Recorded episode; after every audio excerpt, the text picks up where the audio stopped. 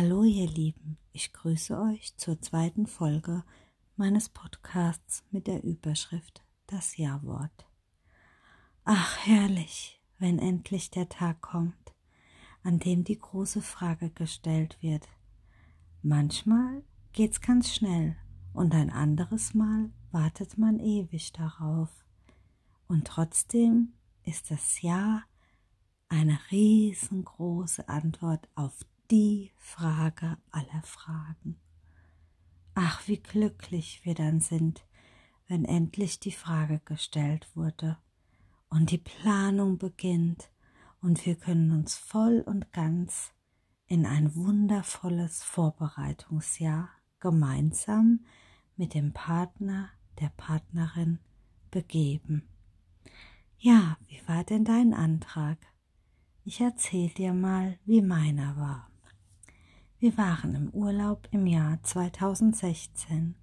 Noch gar nicht so lange her, ja, ich weiß. Bei uns ging alles recht flott.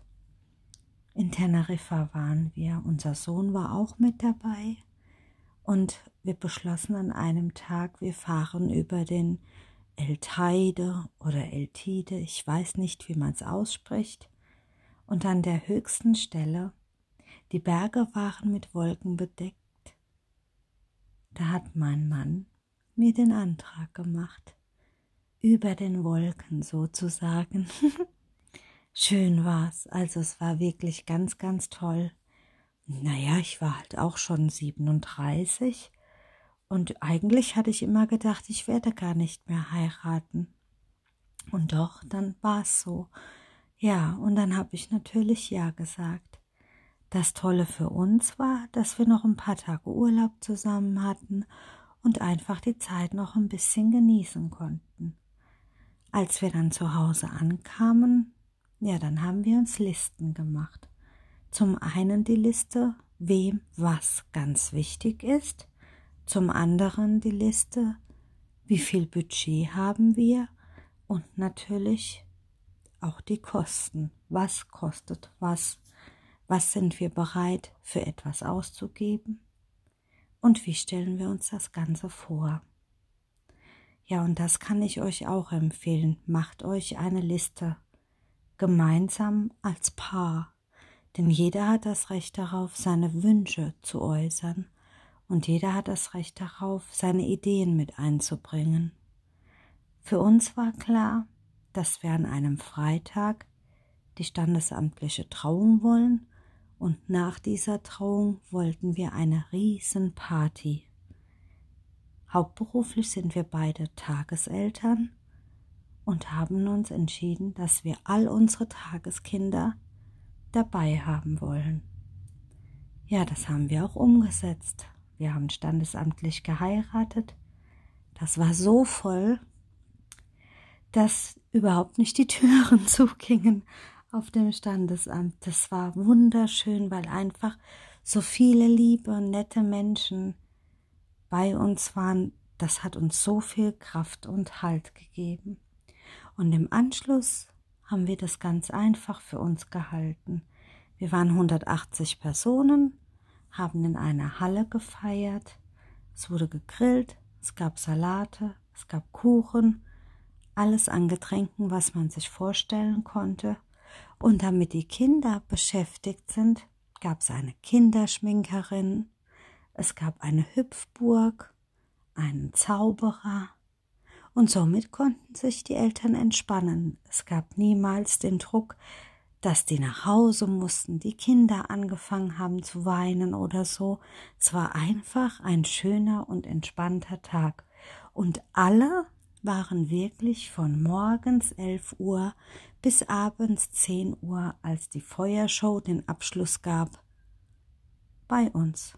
Keiner ging vorzeitig nach Hause, und das war das, was wir wollten. Wir beide haben das so entschieden.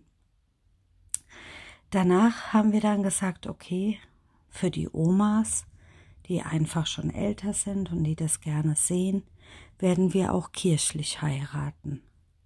Das muss ich euch wirklich sagen, das war der Wunsch meines Mannes und ich bin dem auch nachgegangen.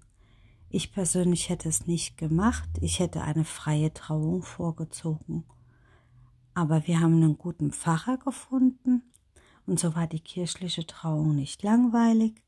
Es hat richtig Spaß gemacht. Meine Tageskinder haben mich alle in die Kirche reingeführt mit meinem Papa zusammen und mein Mann hat vorne auf mich gewartet.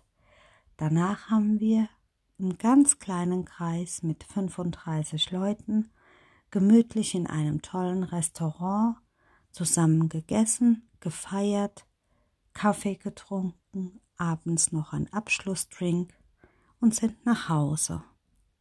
Ja, das war unsere Hochzeit und genau so haben wir uns das vorgestellt. Ein Jahr Planung. Ja, ein Jahr Planung, das braucht man auch. Denn man muss sich ja mal vorstellen, nicht gleich ist es so, dass genau die Location an dem Tag, an dem man heiraten möchte, auch wirklich keinen Termin im Planer hat. Es kann sein, dass die Location bereits ausgebucht ist oder dass die freie Traurednerin oder der freie Trauredner oder in der Kirche kein Termin zur Verfügung steht, der DJ ausgebucht ist. Man braucht wirklich für alles bei der Hochzeit einen Plan B. Ihr solltet euch ganz grob von Anfang an aufschreiben, für was ihr bereit seid, wie viel Geld auszugeben, damit ihr euch auf dem Weg nicht verliert. Irgendwann sind riesige Summen zusammen und ihr denkt euch nur, sag mal, wo ist denn das Geld hin? Was haben wir denn damit gemacht? Was haben wir denn damit gemacht? Wir haben uns alles ganz genau notiert. Wir wussten zum Beispiel für die Party, ich sage jetzt mal, die Hüpfburg kostet 400 Euro. Die Halle hat für drei Tage 300 Euro gekostet. Dann hatten wir die Getränke damals beim Kaufland geholt. Die konnten wir wieder zurückgeben, was nicht angebrochen war.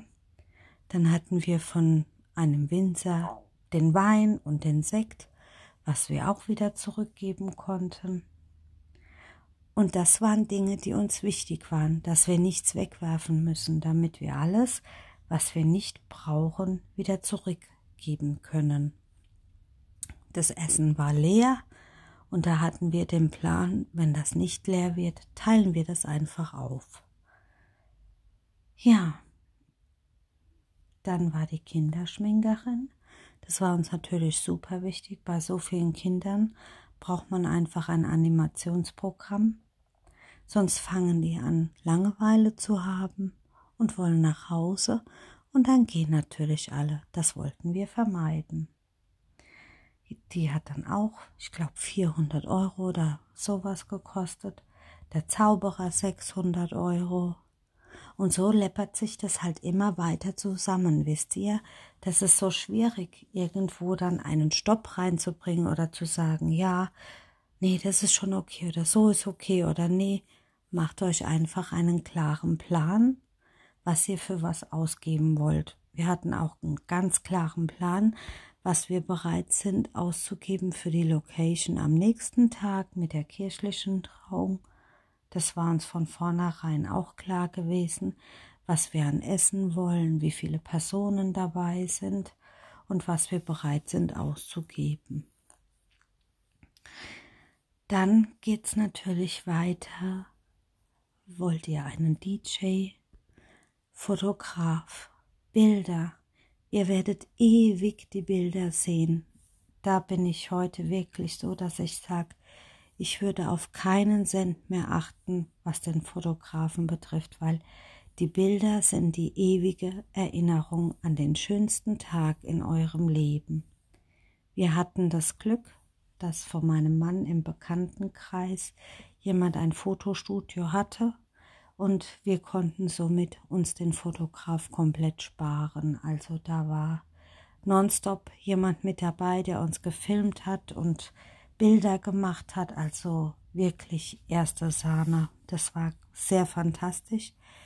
Im Nachhinein habe ich erfahren, dass man heutzutage für so etwas zwischen 900 und 2000 Euro zahlt. Da war ich dann schon, boah, Huch, habe ich dann geschluckt und dachte mir, das ist echt viel Geld, aber es waren halt auch zwei Tage, die er uns komplett begleitet hat. Für die Dame ist natürlich wichtig, welches Make-up möchte ich. Möchte ich natürlich bleiben oder sage ich, jetzt haue ich voll drauf, ich möchte hier die Zuckerpuppe meines Mannes sein. Und wer soll das Make-up machen? Wer soll mir die Haare machen? Ja, Catering. Wenn ich eine Location habe, die kein Essen und Trinken anbietet, wer versorgt uns? Viele, viele Fragen, ihr Lieben, nach dem Ja-Wort. Ich hoffe, wir hören uns bald wieder in meinem nächsten Podcast werde ich euch noch mehr über die Auflistung und die Preise erzählen. Bis bald.